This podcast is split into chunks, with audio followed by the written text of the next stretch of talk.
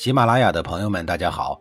告诉大家一个好消息，除了音频以外，我最近开始以视频的方式为大家讲历史，内容也不再局限于中国古代史，而是涵盖人文、社会、西方历史等等，还包括对一些经典童话人物、历史人物进行全新解读。欢迎大家在微信视频号里搜索“志明侃历史”，同志的志，光明的明，调侃的侃，历史故事的历史，我在视频里等你。上一集里，我说到了大神级别的人物吴起的事儿。首先，吴起的战略眼光非常的独到，他向魏斯建议了黄河以西的重要性，向西吞并了秦国五百多里的土地，并控制了萧韩地区，将秦国压缩在了华山以西的狭长地带。其次，他训练出了魏武卒特种部队，一个武卒身披三重甲。持戈佩剑，操十二矢的弩，带五十支箭，还携带三天的口粮，连甲带装备大概是五十斤左右，一天能急行军百里，相当于今天的四十公里左右。这种水平，随便拎出一个来，就可以参加现在的奥运会铁人三项。吴起率领这支特种兵部队，创下了大战七十二场，全胜六十四场。剩下八场不分胜负的奇功伟绩，基本上在当时是逮着谁就灭谁的节奏。不过，就算那么能打，没钱，再好的戏也出不来。关于钱，这个就不叫事儿了。人家魏国的经济不是一般的自信。三家分晋的时候，由于老赵家在消灭智瑶的战争中牺牲最大，晋阳城差点被水给泡塌了，所以。赵家的贡献最大，原始股最多。再所以，昔日的智氏家族的地盘，相对于韩魏两家，赵家还是多分了一些的。总的疆域也是赵家最为广大，唯一不好的就是比较偏僻。要不然，他们怎么和更偏僻的北狄人干了近两百年呢？不过，有的时候地大不见得就物博。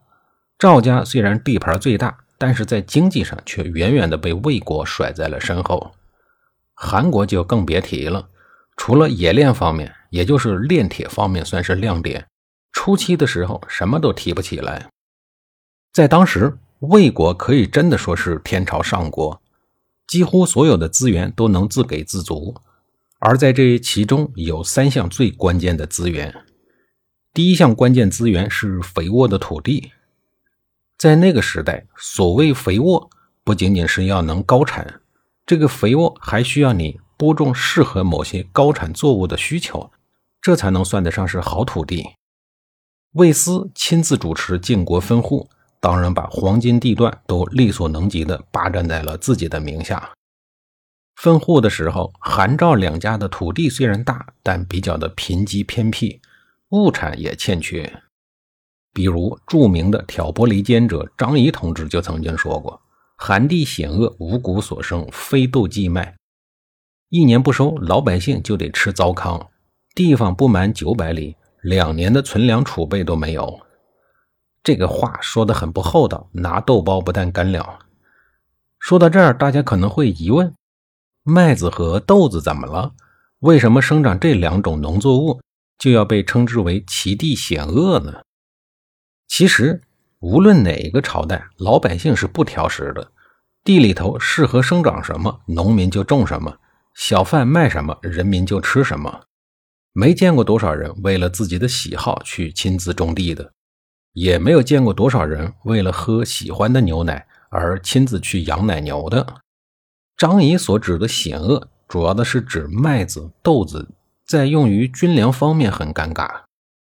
军粮是怎么炼成的？为什么说小麦和豆子就险恶了呢？首先，营养价值不高。说到这儿，可能就会有人指着鼻尖问：豆子蛋白质不是非常的高吗？小麦还险恶？大白馒头、大肉包子、烙饼卷肉，我看你已吃的是满嘴流油、脑满肥肠的。你如果这么说，说明你一直在当今社会过好日子，没挨过饿。在那个时代的军队中，军粮的做法实际上就是煮粥。直到宋朝以前，一般的炊具都还是陶器，铁锅，对不起，很少的。后来在不断的发展下，慢慢出现了类似于压缩饼干的水分极少的干粮。但是将士们不能总吃干的吧？那东西是保持不了战斗力的，只能做急行军时的干粮。既然炊事班的家伙是陶器，那么军粮最适合的就是煮粥，而不是炒菜。这就让豆子很为难了，因为根据那个时候的伙食水平与烹饪技巧，是绝对没有办法让十万大军每个人熬出一碗精品豆饭的。一般来说，能煮熟就不错了。而且当时也没有高压锅，柴火往往是就地取材。几万人做一顿饭也没工夫让你精熬细炖的，你的饭还没煮熟，大部队就要出发了。所以做法都是将就着吃。打仗说到底打的是后勤，打的是国家实力，弄熟这一碗饭是重中之重。小麦如果半生不熟的吃，保准你怎么吃进去怎么拉出来。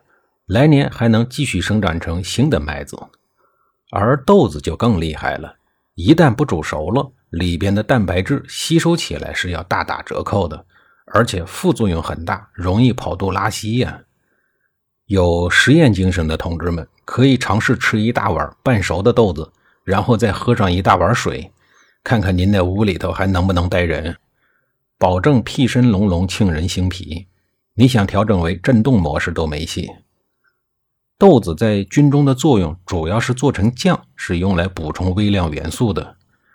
但是你总不能一开饭一个人来一大勺酱吧？我们又不是韩国人。那刚才我们说的大白馒头呢？对不起，包子、馒头你还要等上好几百年才能吃得到，因为那个时代石磨还没有普及，没有磨就谈不上把麦子转化成面粉。即便穿越过去了石磨也不行，因为加工后的豆子和小麦都是极其不容易存储的。你没有办法带着一袋袋的面粉大老远的去打仗，回头到饭点了，全军撸起袖子揉面的揉面，烙饼的烙饼。对不起，你想都不要想，回头路上再下点雨，您那面粉就全白瞎了。因此，战士们喜欢容易做熟、容易吸收的快餐。那么。在那个遥远的古代，战士们吃的都是啥呀？小米，小米为王。总说小米加步枪显得多艰苦，其实小米一点也不艰苦，它才是真真正正的五谷之王。